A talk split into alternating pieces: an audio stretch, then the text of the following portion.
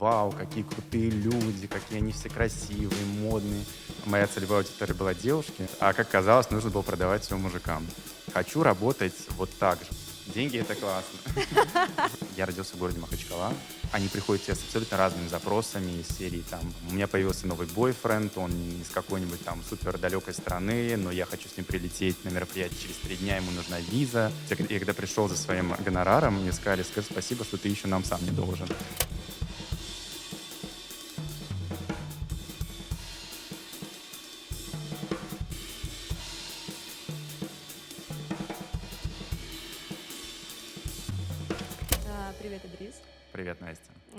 Очень рада, что ты ко мне пришел. А, Представлю тебя нашим зрителям. Идрис Гетинаев, сооснователь агентства guestmanagement.ru, который занимается организацией мероприятий и пиаром, и редактор светской хроники журнала The Symbol, бывшего Harper's Bazaar. Все верно. А, Я очень рада именно с тобой начать а, наш проект после перезапуска снова. И, если я не ошибаюсь, это твое первое интервью большое. Да, это мое первое большое интервью, и хочу тебя на самом деле поздравить с твоим перезапуском. Ты большая молодец. Мне кажется, очень многие люди ждали этого, и я думаю, то, что большой путь, все будет, все получится.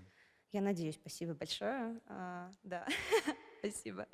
А, знаешь, а, очень интересно, когда я готовилась к интервью, я обнаружила очень необычный факт. Если забить имя Идрис в поиске в Телеграме, Мгм. То до мая 2022 года будет выдаваться Идрис Эльба, Да, а после мая Идрис Гетинаев.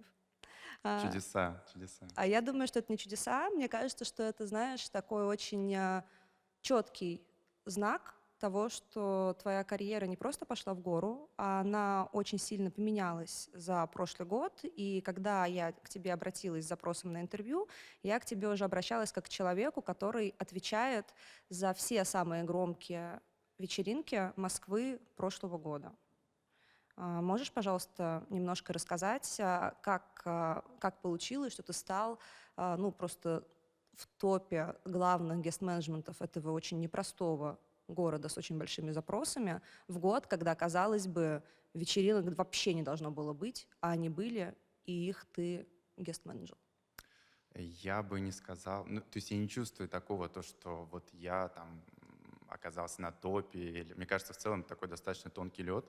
И эм, я просто делаю то, что мне нравится, то, что я умею, то, что я хочу.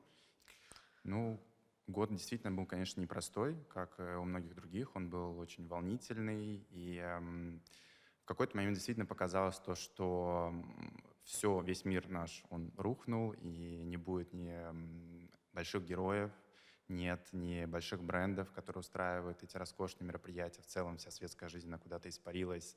И даже те люди, которые помогали ее организовывать, они тоже в какой-то момент разбежались разъехались. И, конечно, было такое смутное ощущение, то, что вроде все потеряно, то, к чему ты долго стремился, долго шел, чего ты хотел. Но м, так получилось на самом деле, что я просто никуда не уехал в тот момент. А, И мы, тем не менее, несмотря на все, продолжали э, какую-то активность, небольшие коммуникации. Благодаря нашим ресторанным партнерам, нашим проектам в том числе, мы все равно, от нас исходила какая-то активность.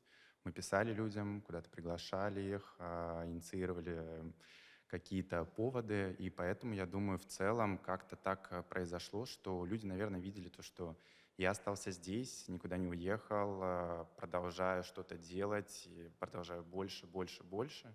И бренды начали это замечать, гости начали это отмечать, и как-то так вот э, произошло то, что появилось больше доверия, появилось больше интереса к нам, к агентству, к персоне, поэтому вот это все достаточно так органично произошло, чему я очень рад.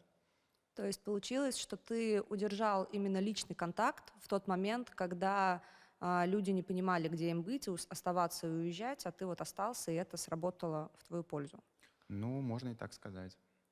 А по твоим ощущениям, вот это вот затишье, если не сказать вымирание светской жизни, любой публи- публичной активности, сколько оно длилось вот с февраля? И когда все начало оживать? Я думаю, что оно длилось эм, где-то месяца четыре, наверное. Ближе к лету, к, сентяб- к концу лета, к сентябрю уже началось больше активностей, но потом произошло, что произошло. Опять у нас пошел большой спад, э, и мы опять начали перестраиваться, поэтому в целом весь вся эта модель, она постоянно находится в каком-то движении, что-то постоянно меняется, что-то происходит, и мы стараемся держать руку на пульсе, контролировать, э, что происходит. Получается, что все, если мы говорим про настроение людей, про настроение светских людей, все двигалось, в принципе, по синусоиде, да, 24 февраля спад, потом лето, осень, потом мобилизация, потом снова подъем, и вы как бы двигаетесь по этой синусоиде вместе с вашими гостями, с вашими Ну, заказчиками. Мы неотъемлемая их часть, и мы в том числе зависим от настроения общества. А, Хочется ли людям выходить, э, хочется ли людям показывать себя. В целом, конечно, все наше общество, оно строит точно на том, что людям нравится показывать себя, людям нравится наряжаться, рассказывать о себе, знакомиться, фотографироваться, а, общаться. И мы, конечно, такие как э, спутники всего этого, и действительно, да, то, что мы сильно от этого зависим. Если какие-то перемены большие в обществе, то мы также на нас это достаточно сильно отражается. Один из главных трендов последних сезонов – это микросумки. Они правда классно смотрятся и делают очаровательным любой образ, но у них есть важный нюанс. В них практически ничего не помещается. И уж, конечно, в самую модную сумку сезона не поместится ваша любимая книга. Я читаю довольно много, и у меня есть два состояния. Либо я бросаю книгу в самом начале и не дочитываю ее уже никогда, либо я не сплю и не ем, пока не дочитаю ее до конца. Поэтому я читаю в основном в электронном формате. Так, захватившая меня рукопись всегда со мной, а даже самый толстый том не может заставить меня сменить любимую сумку. Если вы такой же фанатичный читатель, как и я, то рекомендую вам скачать приложение «Строки». Это целая библиотека книг, подкастов, журналов и электронных книг прямо в вашем смартфоне. А в строках вы сможете найти эксклюзивные новинки, выпущенные в цифровом и аудио формате. А в разделе Originals вы найдете книги, выпущенные собственным издательством строк. Строках есть очень много бесплатных книг и подкастов, и есть возможность купить отдельную книгу. Но, конечно, по подписке читать намного выгоднее, тем более, что в приложении есть удобные тарифы для разного темпа чтения. А если вы не знаете, с чего начать, то у меня есть для вас две персональные рекомендации. Первое – это роман Нобелевского лауреата, турецкого писателя Архана Памука «Музей невинности», на который у строк эксклюзивные права в России. Это тот случай, когда от истории действительно невозможно оторваться. Лично я осенью прочитала роман за два дня. Мне кажется, что «Музей невинности» полезно прочитать всем. Он напоминает о том, что в реальной жизни любовь – это не какое-то сияющее совершенство, а отражение любящего человека, поэтому она может быть и эгоистичной, и трагической, и даже уничтожающей.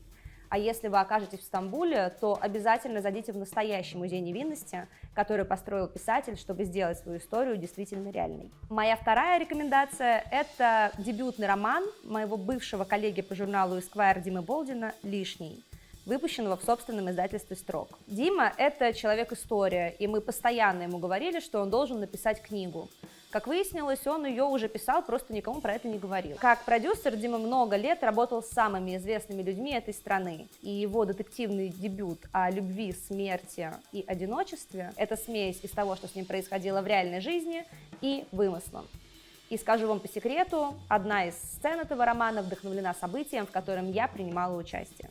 Переходите по ссылке в описании, скачивайте приложение и не забывайте использовать промокод без фильтров, по которому вы получите 30 дней бесплатной подписки «Много».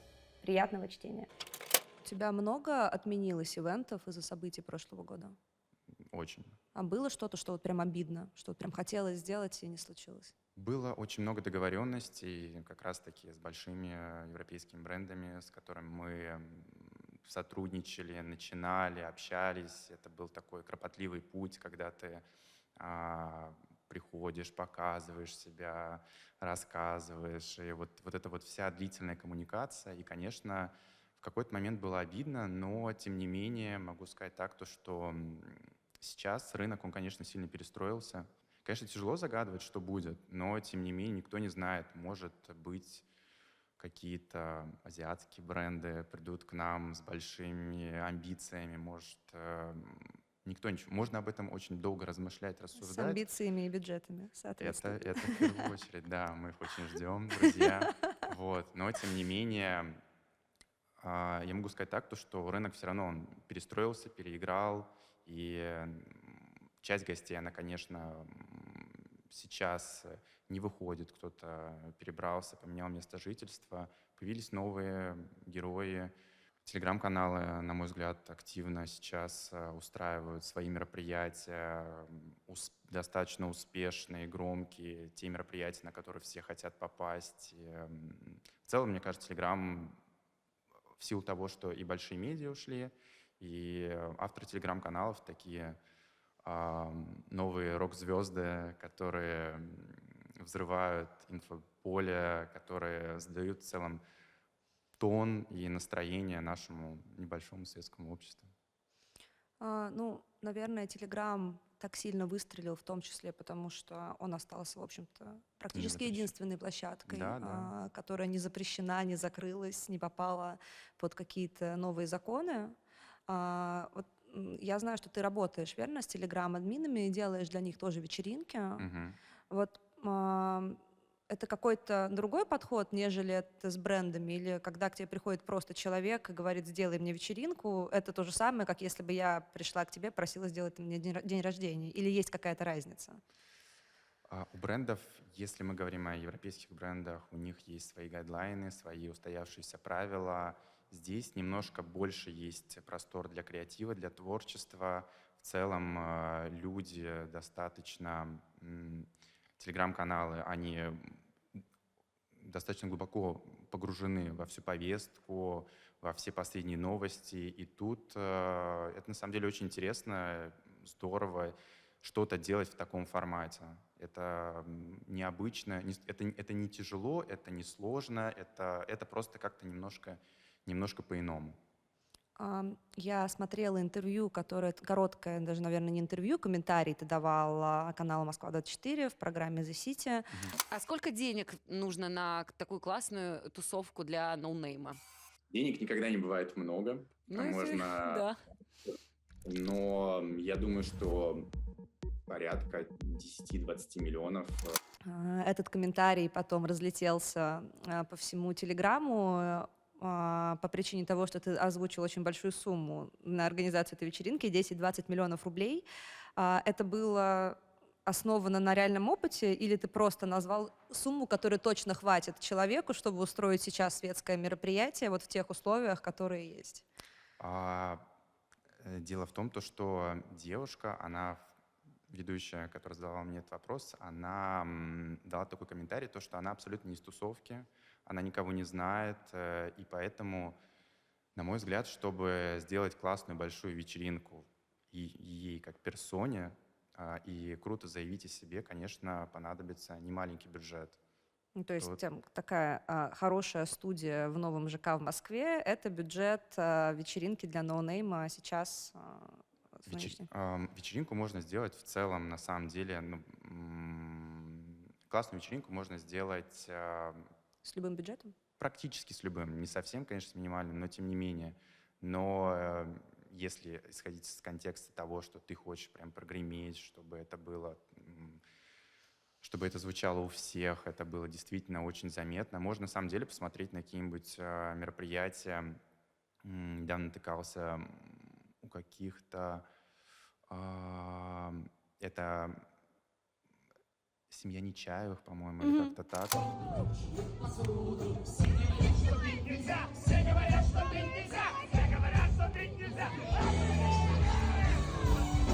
Вот они устраивали достаточно большую вечеринку, и в целом, когда я говорил, В бюджете? да, да, да, я предполагал что-то схожее, поэтому Мгм. то, что я в целом не очень знаком с этой девушкой, да, но чтобы, чтобы это действительно залетело и так прогремело, вот, наверное, можно а, исходить из а, таких расчетов. Мне кажется, что всех просто так волнует вопрос стоимости входа в светское общество, независимо от того, какие времена сейчас в мире, в стране, потому что парадоксальным образом, видимо, человеческая природа так устроена, что в какой-то момент людям нужно снять напряжение, им хочется куда-то выйти, им хочется Безусловно. повеселиться, им хочется показать себя.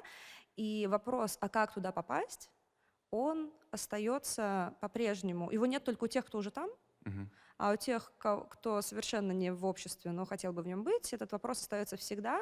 И вот вопрос денег. Вот за деньги какое-то время можно, а, пропла- ну как бы не то, что проплачивать, можно ли деньгами обеспечить себе начало светской карьеры, как тебе кажется? А, В целом, да, потому что у многих а, моих коллег и у нас в том числе есть такая опция, как self-PR. А, Это одна из опций нашего агентства. И да, если, если есть такой, такая потребность у человека, есть на это возможности, время, желание, то почему бы и нет? А вот, ну, если говорить э, не как эм, основатель агентства, а, а вот просто по твоему опыту светскому, насколько вообще в долгосрочной перспективе это работает? Или нужно будет уже в какой-то момент подключать что-то еще параллельно к бюджету, чтобы ты там задержался? Ну, я думаю, тут важна в, первую очередь харизма человека. И эм, на самом деле есть ряд девушек, которые отлично интегрировали светское общество, которые, собственно, начинали с помощью данной опции э, погружаться туда, и они сейчас прекрасно себя чувствуют, являются неотъемлемыми героями, поэтому это все работает, но все, конечно же, в первую очередь зависит от человека. Если ты будешь приходить на мероприятие и стоять э, тихонечко в углу, то, наверное, будет сильно сложнее. Если ты все-таки приходишь э, нарядный, красивый, общаешься, знакомишься, а, с кем-то начинаешь дружить, э, выходить на ланч, э, ездить в совместный отдых, и плавно, плавно, плавно ты становишься абсолютно полноценным участником этого общества. А, верно я тебя услышала, что для светского общества, в общем-то, важны какие-то а, базовые навыки человека, который умеет общаться с людьми, чтобы ты мог выстраивать какие-то личные уже контакты, и, ну, как бы за счет этого ты можешь там задержаться. Это сложнее, чем в него войти, собственно.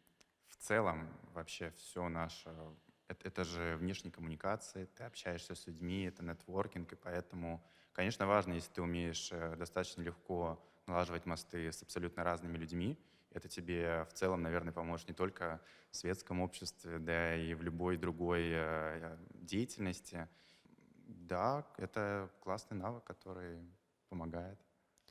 А, Если бы мы зашли сейчас на какой-нибудь а, главный народный светский портал типа «Сплетника», Мгм. и зашли бы в комментарии, это вообще, мне кажется, кладезь Рунета, а, то мы бы увидели, что люди в целом ждут от светских девушек, по крайней мере, чего-то вполне конкретного, что это девчонки, которые классно выглядят, модно одеваются, везде появляются. Ну, то есть как бы есть какой-то образ а, светской девушки, который так или иначе связан и с ее вкусом, и с ее благосостоянием финансовым, и с ее кругом общения. Вот ты со своей стороны можешь перечислить какие-то пункты, которые, как тебе кажется, вместе действительно работают для успешной светской карьеры, если можем так сказать. Успешная светская карьера, как Ну, это звучит? Ну, это вполне себе карьера, мне кажется, может быть. А, на самом деле нет какого-то точного набора опций, э, характеристик, которые должны учитывать. Конечно, человек должен быть с хорошими коммуникативными навыками. Наверное, он должен быть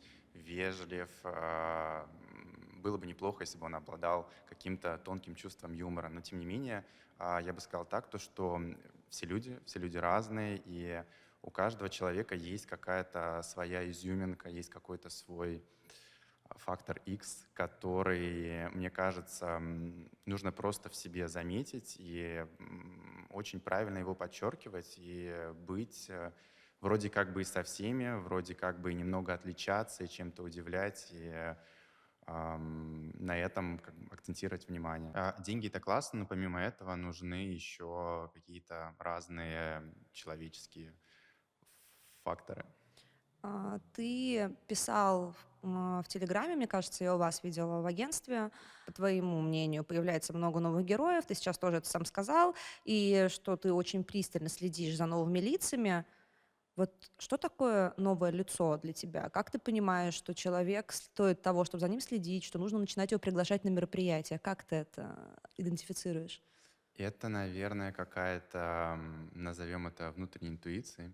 Я общаюсь со многим количеством людей каждый день.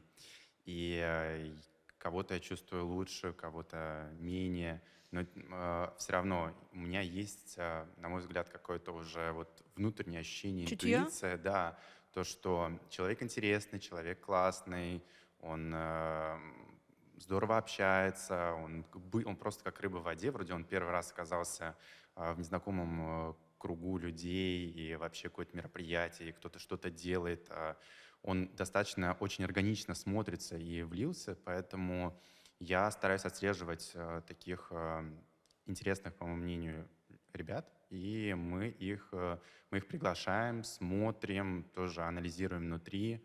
И, Как страшно. Теперь все знают гости вечеринок, что всех анализируют на самом ну, деле. не, не- не- не- не так, как можно себе это представить, без какой-то там лаборатории, мы не распечатаем фотографии. Просто общаемся на самом деле, делимся своими впечатлениями. И если нам нравится человек, если нам э, комфортно с ним общаться, то мы стараемся не терять с ним контакт и на релевантные мероприятия также их приглашаем. Ну, то есть это люди, которые создают классную атмосферу, по сути. Гест-менеджмент — это в целом про то, что всем людям должно быть комфортно в определенном месте. То есть ты должен понимать, что у тебя есть мероприятие, какого формата оно, э, важно понимать, эм, кому можно приходить с этим форматом. Для кого-то, окей, это шумная вечеринка, для кого-то только какие-то там э, камерные мероприятия. Кому-то нравятся фэшн-бренды, бьюти и много всего. Ты в целом, а, благодаря тому, что Практически со всеми гостями мы знакомы лично, мы понимаем, э, кому что больше подходит, э, кому с кем будет комфортно. эм, И эм, самое главное, чтобы люди вышли с правильными положительными эмоциями, впечатлениями. Впечатления и фотографии, на самом деле, это, по сути, все то, что остается у нас э, после мероприятия. И Часто это одно и то же. В эпоху запрещенных соцсетей это... Ну, можно сказать и так. Ну, да нет, на самом деле просто кто-то говорит, что вот, какая была классная вечеринка, так было здорово, или какой там душевный ужин получился, как все хорошо собрались. И э, это на самом деле то, ради чего мы работаем, то, что нам хочется слышать всегда. Вот это, кстати, отличный момент, давай на нем остановимся. А, Мы уже какое-то время обсуждаем гест-менеджмент, твое агентство с аналогичным названием, но у меня есть подозрение, что очень большое количество людей понятия не имеет, чем занимается гест-менеджер. Вот представим ситуацию. Известная светская девушка а, с большим количеством известных друзей делает вечеринку. Казалось бы, она может просто всем им написать или попросить своего ассистента это сделать, и они и так придут. Зачем ей гест-менеджер? И что вообще он делает на вечеринке? Гест-менеджмент — это тот человек, который помогает, э, в том числе светской девушке, приглашать каких-то новых, интересных, возможно, ей людей. Также все люди, ну то есть это, это моя профессия, я прекрасно понимаю список э, базовых опций, которые мне нужно сделать, чтобы все состоялось. Человек может э, знать людей, но может ему будет некомфортно им писать, или у него не хватает на это времени, или есть какие-то ряд каких-то причин, когда есть, каждый занимается своим делом, да, то есть э, у меня есть моя опция, которая, в которой я компетентен, с которой я могу что-то посоветовать, дать свои комментарии и э, напомнить гостям, встретить их, там, сфотографировать, рассадить, сделать так, чтобы у гостей не было в целом никаких проблем, они пришли, опять же, прекрасно провели время, а, зарядились отличными позитивными эмоциями, и э, в памяти остался этот вечер. А может быть такое, что а, ты смотришь на гест-лист, который тебе предлагают, и говоришь, слушайте, ну вот этих людей лучше вместе не звать, или там на за один стол не сажать. Вот, грубо говоря, знаешь, как у каждого об- человека, кто делает обычное мероприятие, а не светское, есть там страх смешать компанию. У тебя есть Мгм. университетские друзья, у тебя есть друзья с работы, и там друзья взрослой жизни. Вот бывает ли такое на светских ивентах, что лучше не мешать между собой? Конечно, бывает на самом деле разное, и в целом а, в этом и есть наша, наша опция в том, что, что мы можем донести клиенту очень... Что так не нужно, например. Да, да, да. То есть все настроено на то, чтобы вечер прошел здорово. Зачем делать так, допускать какие-то те а, неловкости, благодаря которым может испортиться общее настроение. Ам, клиент, он не всегда так глубоко погружен во все вот эти вот... э, пере- Взаимоотношения между людьми? да, да, да, кружки по интересам, да, поэтому очень э, спокойно, доходчиво можно объяснить э, человеку то, что с этих и этих лучше как бы не скрещивать, а просто развести их по разным концам. Насколько для тебя, как для профессионала светской жизни, если можно, ну, по, по факту так и Звучит. есть. Звучит, звучит, да, звучит э, очень э, так э, ярко, но по, по факту Медаль так и есть. Мы выдадим тебе после Значок. записи, она там у нас на бэкстейдже. А, насколько для тебя, как для профессионала светской жизни, важно следить, ну, я не хочу говорить слово сплетни, но какие-то вот а, такие а, дуновения ветра, кто с кем дружит, кто с кем не дружит, кто с кем поругался, какие есть, вот какой есть тонкий лед, это же все очень тонкие материи взаимоотношения между людьми. Вот как ты в них лавируешь и как ты за ними следишь? Тут, на самом деле, мы, конечно же, следим э, и стараемся не упускать какие-то важные моменты, но профессия ГЭС-менеджера, она обязывает быть э, в целом дипломатичным человеком и иметь э, хорошие отношения со всеми гостями. Сегодня, условно, у тебя одно мероприятие, один клиент, один заказчик, которому требуется определенный пул гостей. Завтра это может быть абсолютно другие люди с другими интересами, с другим списком гостей. И, на мой взгляд, э, госменеджер — тот человек, который должен иметь отличную коммуникацию и с теми, и с этими, и с арт, и, не знаю, и с актерами, и с прочими, с пятыми, и десятыми. И э, тут э, очень важно стараться обходить все вот эти вот э, подковерные игры, все вот эти вот кружки. А это возможно вообще обойти все подковерные игры? Ты же Ну, тоже живой человек. Все, конечно же, нет, но тем не менее, ну, эм, на мой взгляд, не стоит расставлять каких-то ярких приоритетов, да, то М. есть, что вот, эт- вот эти люди — это мои фавориты, этих я игнорирую, с этими я не общаюсь, этих я приглашаю только когда мне там захочется. Нет, нужно быть со всеми абсолютно... Нужно быть эм, вежливым, нужно быть э, приятным в коммуникации человеком, э, поддерживать со всеми связь, быть на самом деле м, разносторонне, э, с с разными взглядами, потому что есть такая проблема, что у некоторых людей есть только одно комьюнити, один круг, кругозор, те люди, с которыми только они коммуницируют. Профессия госменеджера, она подразумевает то, что есть абсолютно разные заказчики с разными запросами под разные ТЗ, и ты должен сегодня собрать там бизнес-тусовку, завтра собрать э, гостей на какую-то кинопремьеру, после у тебя может быть какой-то ужин или что-то еще. А, Твоя задача быть, э, участвовать в целом во всех этих комьюнити, присутствовать, э, знать каких-то действующих лиц, э, каких-то новых интересных лиц и м, поддерживать со всеми гладкие ровные отношения. Ну, с одной стороны, я тебя слышу, это Мгм. справедливо. Но с другой стороны, а, как показывает практика, а, люди, которые отвечают за список приглашенных, они, в общем-то, далеко не всегда приятные люди. Ну, ну как бы не, я, это не То в есть про упрек. меня. Не,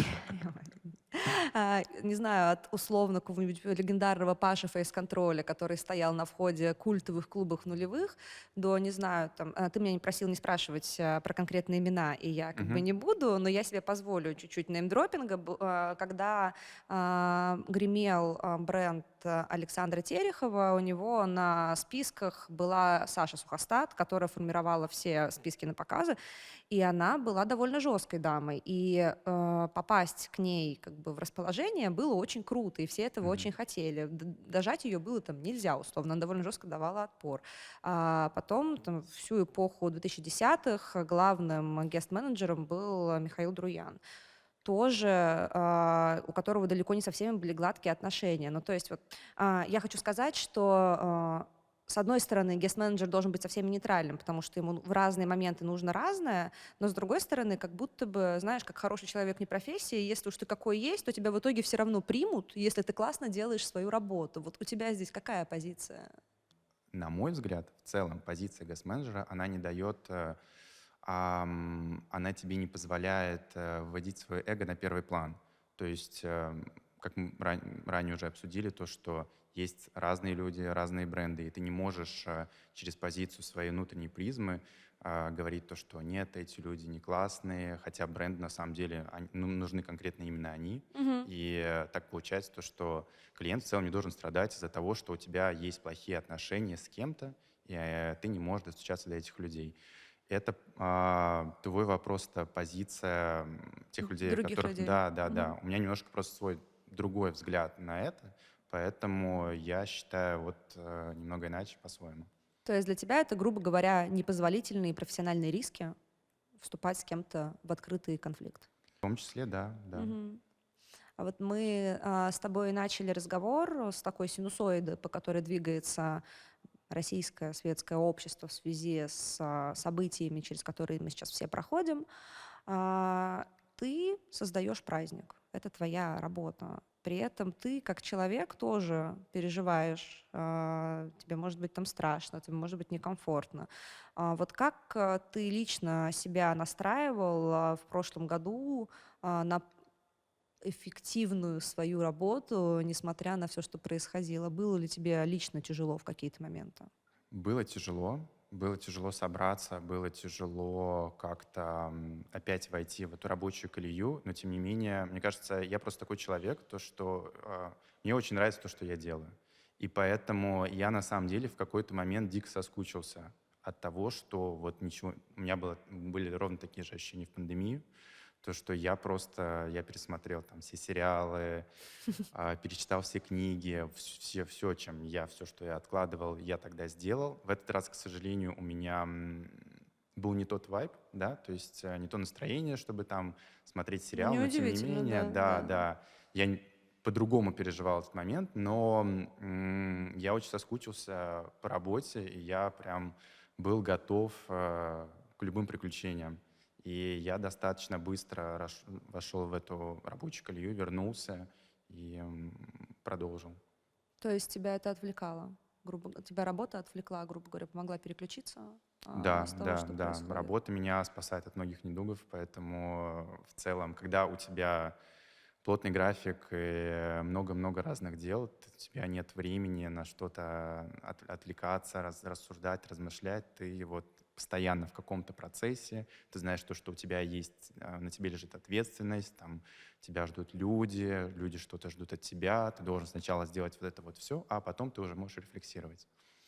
какие-то факты о тебе как о человеке на самом деле знает, видимо, только твой близкий круг. Вот могу ли я попросить тебя рассказать а, немножко о себе а, в формате родился, уч- вырос, учился, и как ты вообще оказался в сфере, в которой ты работаешь? Да, у меня уже была одна лекция в, в Британке, и эм, как раз-таки больше всего вопросов после лекции было о том, как вот я начал карьерный путь. случилось? Да, да, да, как я так оказался. На самом деле все просто, да, я, я, я родился в городе Махачкала, и в 17 лет я закончил школу, сдал ЕГЭ, поступил в университет. Жил, не тужил. эм, в На кого момент- учился? Управление персоналом, процессами, проектами. Ну, Вот. в общем-то, по профессии в итоге. Ну, там, там так. это, это больше было в сферу пищевую. А. Я учился в МГУ ПП, это бакалавриат. А, так, в какой-то момент я просто понял то, что вот я взрослый, я один, мне не нужны родительские деньги, и я буду сам себя обеспечивать. А ты когда переезжал, у вас какой с мамой был договор, что ты сам начинаешь себя обеспечить, или она тебе помогала, или она тебе помогала, но ты бы хотел, чтобы она не помогала? Ну, то есть, как бы как? Первые полгода. Вот э, у меня был мой какой-то внутренний план, то что вот мне нужно Мгм. полгода, первая чтобы сессия. на ноги, да? Да, то есть мне нужно в целом как бы понять э, ситуацию вокруг, да. И я в целом приехал, освоился, более-менее начал понимать, что вообще, как, не знаю, как, как работает, да, там, общественный транспорт, что нужно делать, куда нужно ходить, что есть там деканат, что э, есть какие-то вот э, разный-разный там на- н- набор э, каких-то задач, которые мне нужно выполнять. И все, я решил то, что вот полгода Хватит. хватит, да, теперь я сам. Сколько Поэтому тебе было лет? 18. Слушай, про Махачкалу вы начали говорить, я не знала, что ты из Махачкалы. Да, я из Махачкалы. У меня мама татарка, папа дагестанец, но мы с папой никогда не пересекались, и мама всегда э, выполняла обе функции. Вот. И мама в целом, конечно, не хотела меня так далеко отпускать, типа в Ты Москву. уехал учиться. Да, да, да, я уехал учиться, я просто, блин, очень смешно было. А, ЕГЭ. Ну, все прикалываются, да, там, над- кавказским ЕГЭ, то, что там у всех, не знаю, три- э, 300 баллов с 200, и вот эта вот вся тема. И э, а, и- мы когда приносили документы, да, на поступление. И я там несколько вузов, я ходил с мамой. И моя мама всем говорила, что вы знаете, он сдавал сам. Я говорю, мама, это не нужно как бы на этом акцентировать внимание, людей, наоборот, это будет смущать. Он сдавал сам, он все писал сам. Я просто думаю, «Блин, мама, прекрати. И она прям, знаешь, вот ты вот как бы там люди... Знаю, я тоже ходила поступать с мамой. Мама, И- моя мама тоже очень много И, говорит. и она прям это, знаешь, типа, есть, если как бы они никак не отреагируют, она могла повторить. Я говорю, так делать не нужно. А нужно было, чтобы люди как-то ну, то есть, сказали, ого, там, да, молодец, вот. Не знаю, какого эффекта она ждала, но, значит, э, мы, мы об этом обязательно старались упомянуть. А ты переехал, ты жил в общежитии или Да, снимал? да, в общежитии. У меня было очень удобно. А, Все корпуса университета находились на Соколе. И общежитие это было соседнее здание. И поэтому просто ходили пять минут, три минуты. Есть, на самом деле, те ребята, которые жили в общежитии, они ходили еще меньше на пары, чем те, которые приезжали. Это, мне кажется, в целом такой парадокс, когда ты, чем ближе ты живешь, тем тебе, ой, ну вот я могу, с... ой, ой, ну Слушай, зачисление. ну там опоздал». еще такая, мне кажется, тусовка. Я очень а, страдаю из-за того, что я не жила в общежитии. Да, я правда. снимала квартиру. Ну, в смысле, не то, что э, страдаю, наверное, не совсем корректно. Мне просто кажется, что студенческое время, оно вот должно быть каким-то очень беззаботным, веселым. И, по-моему, студенческое общежитие как один из нюансов этого портрета. Я- я- у меня есть младший брат, ему 22 года, он в этом году заканчивает университет. И я смотрю на их как студенческое комьюнити, я понимаю, что у меня было вообще другое. Ну, его не было такого. Мне кажется, А у них оно какое-то... ну, там, знаешь, всякие вот эти вот э, тут весна, вот эти какие-то там у них постоянные активности. Я работала с первого курса, и, в принципе, вся моя студенческая жизнь, она прошла на работе. И я бы хотела, наверное, что-то пережить из студенческого опыта такого. Общежитие это классно, это в том числе вот эта вот бесконечная коммуникация, от которой ты, наверное, никуда не можешь спрятаться, если... А, потому что у тебя нету отдельного твоего места-то? Да, нас, э, у нас была небольшая комната, и нас там в какой-то момент было три человека, в какой-то момент четыре человека было. И эм, слава богу, то, что так получилось, что у нас был новый свежий этаж, Мгм. вот, и это был на самом деле такой большой лагерь, да? Вот, э, вот, мне кажется, это реально похоже на летние лагеря. Да, это, это вот это вот очень классное ощущение того, что всех, все сорвались с цепи, всех отпустили, но отпустили с каким-то вроде как на бы... даче, да? Да, вроде с каким-то делом благим, да, то есть ты как бы, ты вроде и тусишь, но тебе сказали, тебе как бы тусить можно, да, но те- ты вроде как бы еще и должен учиться. Как взрослый вести Да, себя. да, да. И э, это, конечно, классное время, абсолютно вот беззаботное. То есть ты вообще, знаешь, там, я, я приехал в Москву, вообще там, какие Патрики, какие это, какой госменеджер, что это такое вообще там. Там же как это у мамы? Юрист, экономист или стоматолог. Вот она топила за У вас стоматолога. такой ассортимент был на выбор, да? Да, да, да. Ст- стомат- э, Стоматолог это был, конечно, приоритет, потому что у нас там были знакомые, вот это Ага. вот все, то, что там стомат... Считалось хорошим выбором. Да, да, да. То есть меня уж там пытались э, куда-то пристроить, там, типа, не, не именно не, не мед, а есть какие-то стоматологические колледжи, куда-то можно уйти, там про- продолжить обучение. Вот это вот. Я сказал маме, говорю, не-не-не, мама. Я говорю, вот все здорово, все классно. Я все равно, я отчаливаю. Она, конечно, мне кажется, моя мама, ну, я единственный ребенок в Да. семье, да, и тем более вот так как мы вдвоем, Да. и она, мне кажется, звонила вот раз в шесть дней. Вот так там, знаешь, она мне позвонит, через два часа звонит, как дела? Я говорю, мама, Так же. ничего не изменилось. В целом все пока ровно. И вот э, этот, конечно, ее... Сепарация вот это вот. Да, да, да. Ей, ей, мне кажется, очень тяжело это давалось. Она переживала, нервничала, как я там, как я там буду, что там со мной произойдет. Ну, мне кажется, я очень быстро освоился. Я тоже в, в целом, мое студенчество, оно прошло вот, э, оно прошло и на работе какой-то, да, и, и там я, я старался и как бы и успеть там и, и повеселиться, и потусоваться, и, и, и что-то делать. Ты хорошо и- закончил универ? Я, да, оба, оба хорошо. Я начал искать работу, вот, и э, мои друзья предложили мне поработать. э, моя первая работа в Москве была, я продавал флажки на матче Россия-Андора. Не, не флажки, Боже. футбольная атрибутика. а, флажки, шарфы, там, дудел, короче, все что, все, что нужно, чтобы поддержать э, любимую национальную команду. Торговал Вот. мерчом. Да, да, да. Механика была очень простая. А, Ты подходишь на парковку, тебе дают там всяких прибамбасов, и ты с ними идешь и вот там э, продаешь их. Но а, моя ключевая ошибка, мне кажется, была э, там два фактора. Во-первых, я оделся модно на тот момент, но очень э, непрактично.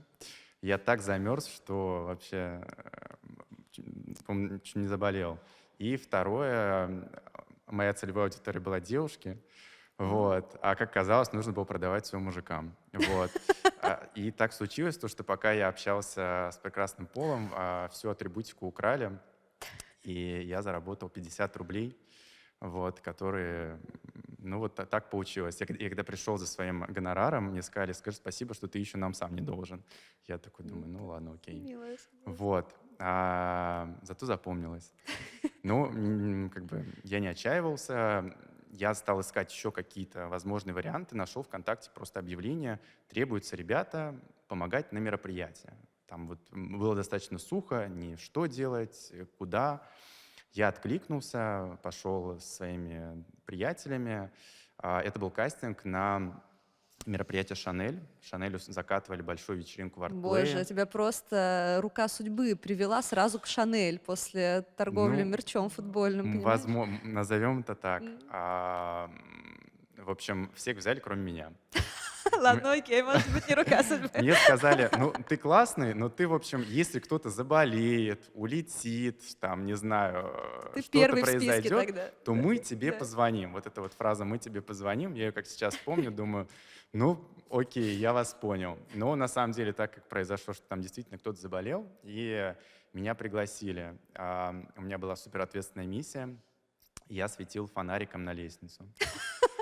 Вот. А мой друг нажимал на кнопку лифта, и мы вот были максимально А сосредоточены. вы встречали гостей. Мы были внутри, э, так как артплей был на тот момент, наверное, еще строящейся площадкой, и там тупо все обтянули какими-то... А, да, да, Мгм. да, все было темным-темно, и вот э, чтобы подняться именно на крышу, а там было такое автопати, а, я ответственно держал фонарик, чуть ли там не двумя руками, светил просто, как, как сиял, наверное, лучше, чем фонарь.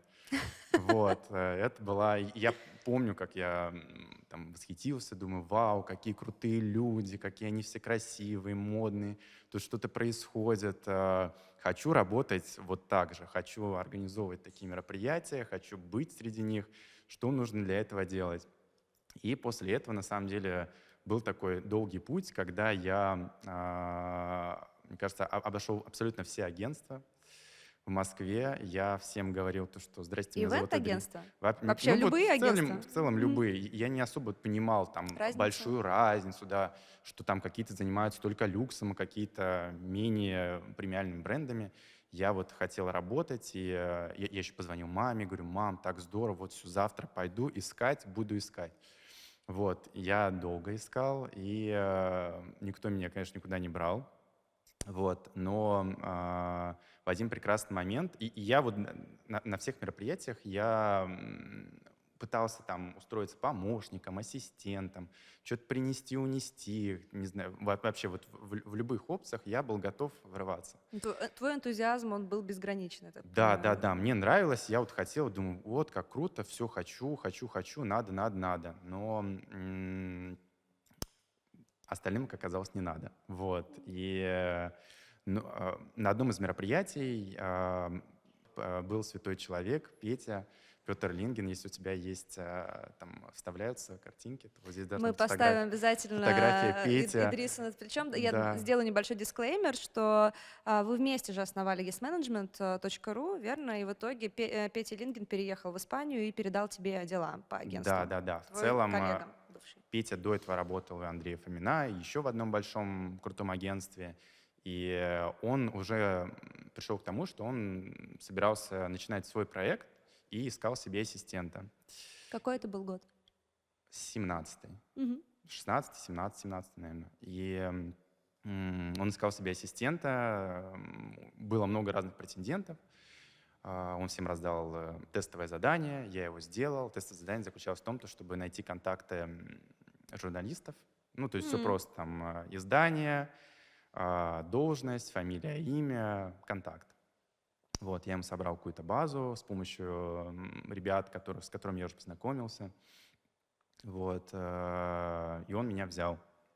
Так я стал ассистентом Петя, помогал ему параллельно, чтобы не сидеть в том числе без дела. У нас не так много было проектов на тот момент. Петя часть своей карьеры отработал у Андрея Фомина. Это еще один такой великий человек. Да, э, очень известный. Да, это эм, Продюсер мероприятий, ну, актер. Да, да, один из основоположников вообще ивент-индустрии Да, в, да. в России. И у него было агентство на тот момент, эм, очень успешное, и эм, мы там, у нас был такой свой небольшой уголок, где мы в том числе сидели, работали по своим проектам, но у меня была потребность в том числе там в заработке, и эм, у Фомина в какой-то момент э, на сессию ушла ассистент-менеджер, и э, взяли меня. Вот. А, Я там, э, значит, занимался всякими разными делами из серии а, заказывал скрепки, там, воду в кулеры, не знаю, расписывался за офис. Ну, постепенно, постепенно, постепенно меня стали привлекать к мероприятиям, мне начали больше доверять. И так получилось, то, что вот э, мы и там помогали, и здесь э, делали свои проекты. Просто в какой-то момент наших проектов стало сильно больше, загрузки стало больше, и мы сосредоточились на своем проекте. Вот так и получилось то, что в 2020 году Петя э, эмигрировал, да, и вот с 2020 года я теперь сам. То есть получается, что вы в какой-то момент а, оказались с Петей а, в штате самого главного на тот момент человека, отвечающего за самые крупные мероприятия а, Андрея Фомина. Он, мне кажется, самый его известный проект — это премия «Серебряная калоша», которую он сначала придумал для радио «Серебряный дождь», а Мгм. потом выкупил права, если я не ошибаюсь. И он делал все вот эти вот э, мероприятия в жирные нулевые начала десятых, но вы при этом могли еще фрилансить как бы. То есть у вас как какое-то и свое было что-то, и для него вы что-то делали. Все верно. Мы на самом деле всегда занимались гостями и всегда так как-то получилось, то, что вот э, коммуникация с гостями, она у всех вызывает какую-то дикую панику, потому что гости на частых мероприятиях, они тоже достаточно требовательны к себе, они, они приходят тебе с абсолютно разными запросами из серии там найди мне платье, не знаю, забронируйте мне ресторан, э, там, у меня появился новый бойфренд, он из какой-нибудь там супер далекой страны, но я хочу с ним прилететь на мероприятие через три дня, ему нужна виза. В общем, э, и Что ты вот- делать в таком случае? Ты как консьерж, получается, выступаешь уже здесь, и ты удовлетворяешь этот запрос? По Или- максимуму. Ну, то есть ты делаешь все по максимуму, чтобы человек остался счастлив, чтобы его просьба, она не ушла куда-то в пространство. Ты стараешься помочь ему со всем, чем можешь. Делаешь подборки платьев, делаешь подборки ресторанов, звонишь во все визовые агентства, там, предлагаешь любые деньги. Ты незаменимый человек, Адрес, от скрепок до подборки платьев, ты можешь все, все. что угодно вообще. А, вот как-то так и произошло, то, что мы в целом там всегда коммуницировали с гостями. Помимо этого, конечно, я там набрался абсолютно разных скиллов э, в плане организации и работа с артистами, там, работа с остальными всеми службами, потому что ивент такой большой, большая система. А, Если один аспект он оседает, то страдают, конечно, все остальные. Поэтому когда у тебя большое ответственное мероприятие для важных людей э, и имиджевые риски, они имеют большие последствия, конечно, ты а, это достаточно нервно, ответственно, но тем не менее это очень интересно, увлекательно и самое главное кайфовать от того, что ты делаешь. Если тебе это нравится, то это становится менее стрессово, но тем не менее все равно, конечно, Ну, стрессово, но Все, все как, все как в любой, в любой другой части жизни. да, да. Вот ты есть. сказал, что многие почему-то боятся работать именно с гостями. Мне кажется, что это как раз неудивительно, потому что это действительно, ну, это очень сложно. Люди разные, они не все приятные, не все спокойные, не все вежливые. А, и это еще один пунктик самоконтролю, наверное, да, который мы с тобой уже обсуждали. Вот как ты приходишь в себя, когда ты понимаешь, что ты, ну, не то чтобы дошел до ручки, но находишься в сильном стрессе, скажем так. Как ты выпускаешь пар? Сейчас э, очень спасает э, ребенок дома вообще. Кстати, Когда ты- поздравляю еще раз э, Спасибо, с дочкой. спасибо, Это- да. А, Это вообще супер антистресс, когда ты приходишь домой, и у тебя весь мир рушится где-то там, ты вот э, переступаешь порог, если она еще не спит, и э, в хорошем настроении, вот, то это вообще, То есть и конечно... здесь, да, ты работаешь с чужим настроением? Ну, бывает. Дети, э, наша малышка, она такая непростая, требует к себе внимания. У нее бывает, что меняется настроение, поэтому, ну, ничего страшного. Зато все равно это супер антистресс. Ты как-то выдыхаешь, переключаешься, и потом уже более спокойный приступаешь э, к тем делам, которые тебя ждут. То есть ребенок для тебя это не стресс, а антистресс, наоборот. Да, да, это вообще, это супер. А у тебя бывает такое, что ты устаешь от большого количества людей вокруг, и тебе нужен какой-то эскейп, чтобы прийти в себя? Конечно, бывает, как, наверное, у всех людей, нужна какая-то передышка. Вот, э, ну, в, нашем, в нашей индустрии не так много больших пауз, да, то есть есть там январь, есть майские праздники, есть э, летние каникулы, да, да, да, вот как раз-таки ты, ты стараешься по максимуму отдохнуть, перезагрузиться и с новыми силами обратно в бой.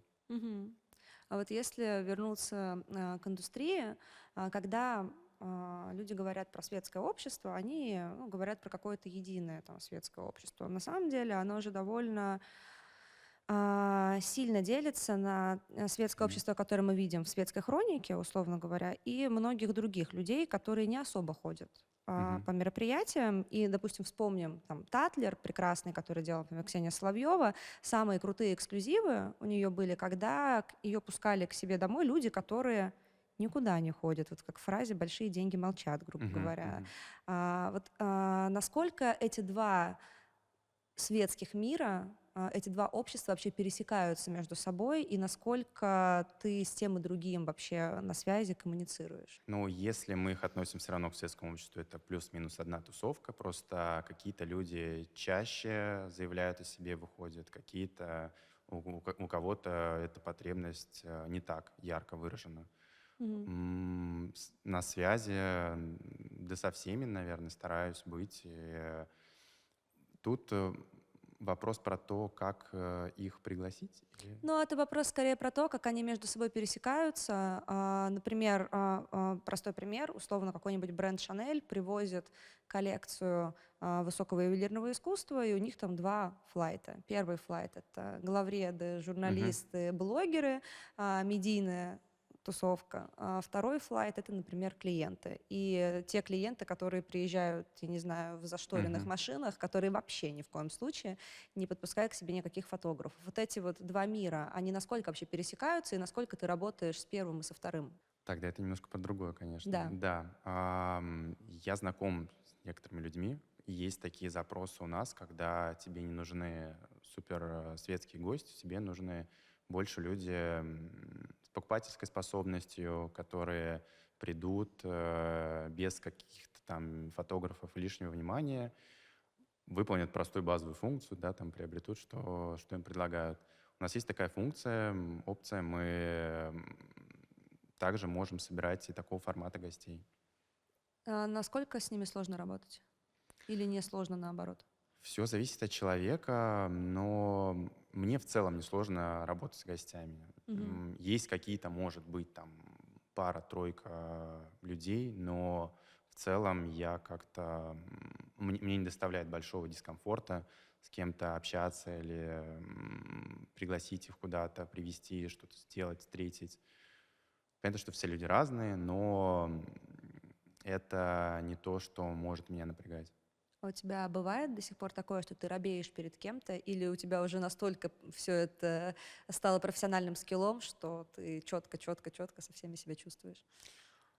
На данном этапе, наверное, уже нет какого-то внутреннего мандража, но раньше такое было. Я помню, я помню, как а, Петя отправил меня добывать первый контакт, и это был мод с его женой. Мне нужно было взять у них телефон. И я просто думал, что я провалюсь под землю. Как, как вот это вот подойти, спросить телефон, а что, что там, что вдруг что скажут, вдруг они меня прогонят. Но со временем ты уже просто, у тебя нет каких-то вот этих границ. Ты, конечно, там не врываешься к человеку, но очень плавно выбираешь момент, подходишь э, и делаешь то, что нужно. А какой самый необычный или, может быть, самый сложный запрос тебе поступал от а, твоих потенциальных гостей, а, как личный какой-то запрос, что-то для них сделать специальное? На самом деле, вот вспомнить э, времена Андрея Фомина, когда одна из невест, она просто познакомилась накануне, не не невест, одна из гостей познакомилась э, с э, молодым человеком в ночном клубе. Он был э, из э, одной из такой страны, э, с которой мы абсолютно не коммуницируем. И э, эм, она сказала то, что все, у нас дикая любовь, мы с ним летим. И как бы ты вот э, хоть стой, хоть падай. В общем, А лететь нужно было Москву. отту- оттуда? Да, да, Ага. да. И то есть ты, я помню, я прям обзвонил много контактов, чтобы этот человек попал на мероприятие через три дня. Попал? Попал. Блистательно. А, Помимо а, того, что ты хостишь мероприятие, ты светский редактор а, The Symbol. А, Зачем тебе эта должность? Что она тебе дает? И правда ли, что ты сидишь и руками пишешь а, эти материалы? Ну, я бы начал с того, что мне в целом приятно работать в этой команде, в команде бывшего базара. Тебя и- позвали. Да, да, да. И в целом, когда было такое предложение, у меня не было каких-то там долгих сомнений, нужно нам или не нужно. Мне это нравится, и это та опция, которая позволяет мне смотреть, смотреть на мероприятия немного шире. Мгм. То есть э, обычно я смотрю на них как э, организатор, да, и мне там какие-то моменты, может, нравятся, не нравятся, я их отмечаю. С другой стороны, я как обозреватель, я их описываю, тоже со стороны гостя, и помечаешь немного другие моменты. Поэтому мне это нравится, это, это работа в удовольствие, в отличной команде, поэтому вот как-то так. И это не занимает много времени, я пишу небольшие тексты, отбираю героев, фотографии, все заливаю, и Мгм. все, на самом деле. А, Мы начали а, с тобой разговор с того, что а, светская жизнь в Москве, вопреки всему, а, невзирая на все там оценки, которые можно или не можно ей давать, она, в общем, цветет пышным цветом, она довольно сильно изменилась. А, С одной стороны, мероприятий много, и они довольно активно начались где-то в середине осени и все более активно становятся. С другой стороны, эти мероприятия другие. А, Ушли бренды, ушли большие компании, ушли журналы, которые это освещали. А, Вот как тебе кажется? Я понимаю, что сейчас трудно давать прогнозы, мы не в той ситуации находимся, но тем не менее, как тебе кажется, сейчас светская жизнь, она переживает какое-то перерождение, или же она становится местечковой и провинциальной из-за того, что мы так или иначе, ну, все-таки в изоляции информационной находимся? Конечно, градус э, тот, который был раньше, и тот, который сейчас, они другие. Но потребность общества, она все равно есть, и м, людям, вот этому определенному а, слою общества, светским гостям, им так или иначе хочется куда-то выходить, показывать себя. Эта потребность, она все, равно осталась, и э, мир адаптируется. Ты все равно, несмотря на все происшествия, все события, ты, ты стараешься как-то их уже встроить в свою жизнь. Да, все изменилось, да, все поменялось, все немного иначе, но тем не менее все живут, все продолжают жить здесь, находиться, и люди общаются, коммуницируют, э, бизнес работает, поэтому мы, конечно, находимся в какой-то активной, подвижной стадии перерождения. Что будет дальше? Ну, это понятно сейчас, это неблагодарное, особенно Да, сейчас это да, да. неблагодарное дело. Вот Ты говоришь, что все здесь, э, но на самом деле, конечно, не все здесь, все и здесь. очень большая часть людей уехала в Эмираты. А, Мы с тобой встретились обсудить вечеринки, так или иначе, и, наверное, мировая столица вечеринок — это сейчас Дубай. Я говорю не только об уехавших из России, но и в целом. Мы все видели там открытие недавно отеля, на котором выступала. Бейонсе.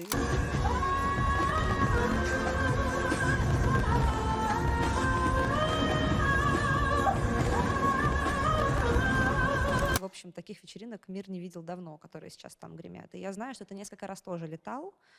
А, Это были рабочие поездки. Думал ли ты делать а, какие-то ивенты в Эмиратах? Или, может быть, у тебя уже что-то в продакшене?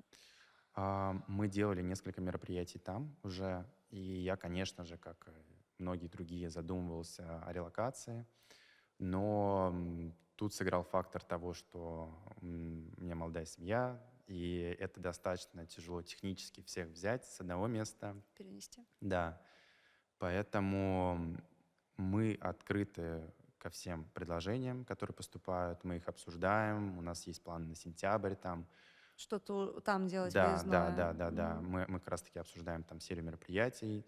А, Поэтому пока именно конкретно я, я посмотрел, это интересный, конечно, большой рынок, он- который работает абсолютно иначе. Я продаю именно услугу, да, Мгм. я не продаю какой-то конкретный продукт, и я не могу сделать так, чтобы вот э, мы открываем там филиал, и все, и он работает как-то работает, да. сам, да, то есть э, нужно, нужно твое непосредственное участие, м, как мы обсуждали, все-таки очень много завязано на твоих личных связях, знакомствах и ежедневных вот этой кропотливой работе, и если что-то начинать там делать серьезное, То то тебе, уезжать? то тебе нужно по-хорошему находиться там продолжительный промежуток времени. А сейчас, в данный момент, я, конечно, мы просто не, не готовы к этому. Дальше посмотрим, как, как все развернется. Сейчас лето, да, сейчас, наоборот, туда все сбегают обратно. слишком жарко. Да, да, да. Но посмотрим. В целом э, мы смотрим в разных направлениях и держим руку на пульсе. Но ты рынок оцениваешь как перспективный в целом сейчас там. Ну, там достаточно перспективно, конечно. Там, мне кажется, столько всего. И Мне кажется, там в плане мероприятий тебя разве что купюрами не посыпают на входе. Ну, я просто имею в виду, что я, ко- когда были нулевые, я не застала эти светские мероприятия в силу возраста. и я. Вот. И я когда смотрю сейчас на светские хроники из Дубая, просто из Эмиратов, из других, и у меня, конечно, Зашкаливает. случается ч- 404 в голове ошибка. Думаю, блин, да ладно, так можно. И вот мы видим, что можно, и, наверное, в плане ивентов там сейчас очень, очень даже есть что поделать. Ну, там тоже рынок меняется в силу Мгм. того, что многие наши коллеги туда перебрались, и они делают мероприятия абсолютно другого уровня, которые они привыкли делать здесь. По масштабу ты имеешь в виду? По масштабу, по уровню, по качеству вообще. Продакшн всё. Да, Мгм. в- всецело, да, там э, фотографы, даже ребята, которые там снимают. И мы с ними обсуждали как раз-таки то, что какие раньше, да, там э, участвовали фотографы в их мероприятиях, какие сейчас, и как, какой у них уровень, то, что условно все фотографии они отда- отдают в ночь, и вот это вот все, и то, что у них это как, как э, конвейер да, такой, по да. умолчанию, Мгм, там, конечно, рынок немного был перекошен, и сейчас он эм, тоже находится в активной стадии развития. Я думаю, вот в ближайшие, наверное, там года два он сильно, еще сильнее вырастет. А у меня на самом деле последний вопрос. А, Мы а, несколько раз с тобой сошлись на том, что, несмотря ни на что, а, по разным причинам люди продолжают веселиться, продолжают ходить, и мир встал на паузу ну, ненадолго. Можешь назвать самые, там, несколько самых ярких вечеринок за прошлый год, на твой взгляд, которые были в Москве? Вот что тебе показалось сделано было на классном уровне, с классными гостями? Может быть, не все из этого делали вы, но тут уже как бы на твое усмотрение. Классная вечеринка была у антиглянца, у девочек. День рождения в Да, прошлом году. да, да. Несмотря на то, что это было достаточно прям в такое напряженное время, все прошло прям как надо. У Нади Стрелец было хорошее мероприятие Новый перед год Новым тоже. годом, да. М, А в этом году? Сейчас, мне кажется, очень активный светский сезон. И много всего актив- классного. Так, на скидку прям сейчас не вспомню. День рождения Ксюши Китаевой, нет? Здорово, да, вообще отлично, мне кажется, очень... Тоже было все гармонично. Все люди прекрасно общались. И после, как бы, самое главное, то, что после мероприятия, вот это вот э, приятный вайб, то, что люди обсуждали, как там было прикольно, все напились, все на- нафотографировались. э, Круто, отличное мероприятие. Ну, Андрей, мы должны закончить с тобой на какой-нибудь легкой ноте. Поэтому можешь ли ты, как человек, который не только делает мероприятия, но и делает подборки платьев под запрос, как мы знаем теперь, Это моя любимая. а, дать какой-то совет а, девушкам, которые собираются на вечеринку, как одеться, чтобы это было классно и попало во все фотоотчеты?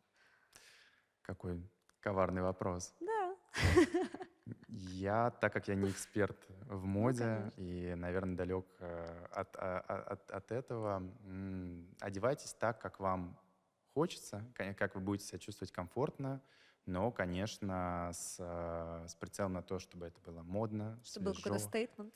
Да, чтобы это было актуально, чтобы это было запоминающееся, не экстравагантно, но Не чересчур, без буклей на голове.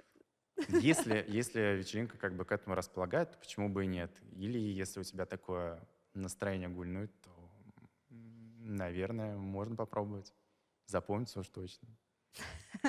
Спасибо тебе большое. Тебе спасибо.